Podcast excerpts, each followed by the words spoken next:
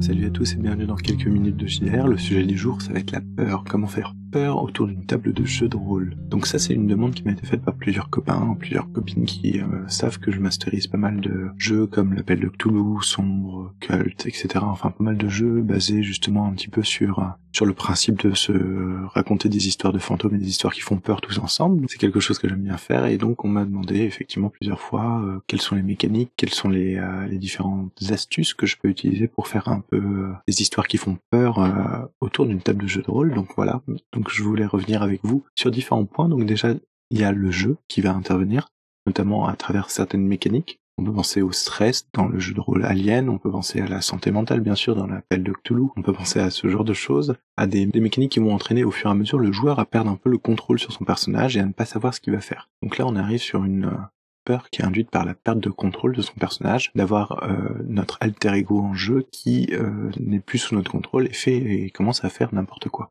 On va avoir aussi différentes astuces, on va dire des petites roublardises, donc qui vont euh, permettre de, de, mettre un peu d'ambiance autour de la table. Alors, il y a effectivement le fait de jouer dans le noir, avec des bougies. Alors, ça peut être très très embêtant quand on n'arrive pas à lire la feuille de personnage, c'est arrivé, et c'est vrai que au bout d'un moment, de temps en temps, c'est compliqué de mettre une ambiance quand tout le monde essaie de, de vouloir euh, sa feuille de personnage, essayer de trouver le bon score, savoir combien combien ils vont en trouver objets cachés, etc. C'est un peu compliqué, donc à utiliser avec parcimonie. Vous pouvez aussi euh, déclencher la musique au bon moment, au moment où les joueurs ne s'attendent pas, donc euh, avec une télécommande ou votre portable sous la main, etc. Il y a bien sûr toutes les astuces qui consistent à changer le volume sonore, crier d'un coup ou euh, taper d'un coup sur la table, histoire de provoquer un jump scare, donc un, un, sursaut de la part des joueurs. Donc ça, quand même, c'est peut-être un peu à éviter parce que c'est généralement un peu un peu violent. Puis il y a d'autres astuces dont on va parler que j'ai pas eu l'occasion de mettre en pratique, mais comme euh, de mettre en équilibre en fait une pile d'assiettes dans l'évier et euh, de laisser juste une goutte couler de temps en temps. Au bout d'un moment, le poids de l'eau va faire basculer la pile d'assiettes, donc ça va provoquer un bruit. Si vos joueurs sont déjà dans l'ambiance, ça va les faire sursauter, c'est sûr. Après, vous ne contrôlez pas quand est-ce que la pile d'assiettes va tomber, à moins d'être euh,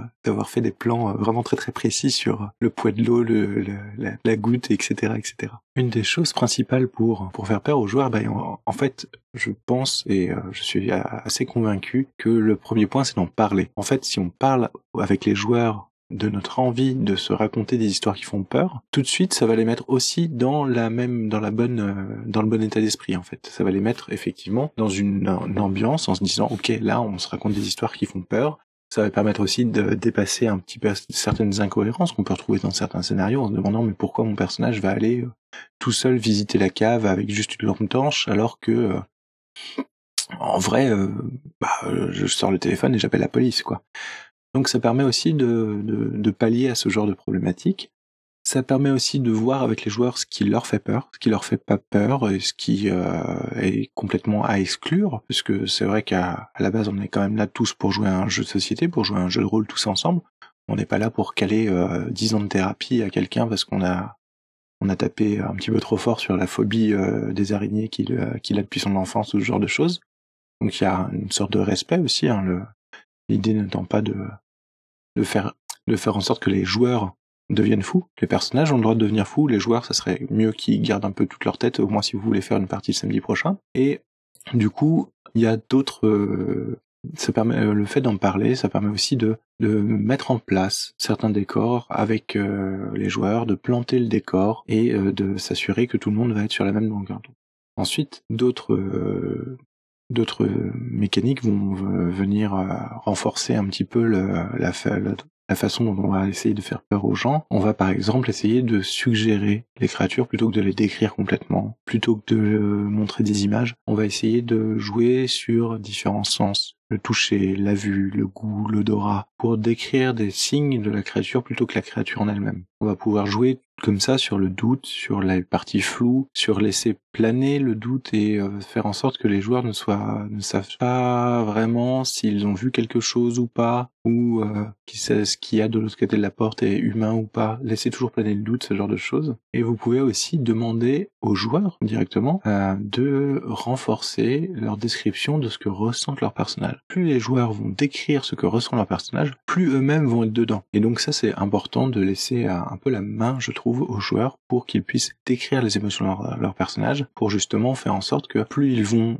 euh, les décrire, plus ils vont eux-mêmes s'y accrocher et plus ils vont eux-mêmes euh, trembler en même temps que leur personnage. Donc voilà, voilà, pour ce petit épisode consacré à la peur. On a effleuré quelques sujets, on a parlé de quelques astuces et puis on pourra creuser d'autres euh, astuces si ça vous intéresse. N'hésitez pas à, nous laisser un commentaire et si vous avez vous-même d'autres astuces ou d'autres façons de faire, n'hésitez pas à nous le dire en commentaire. On pourra en traiter dans un autre épisode. Et bien sûr, si ça vous a plu, n'hésitez pas à nous mettre 5 étoiles sur les réseaux sociaux. Allez, à plus tard. Salut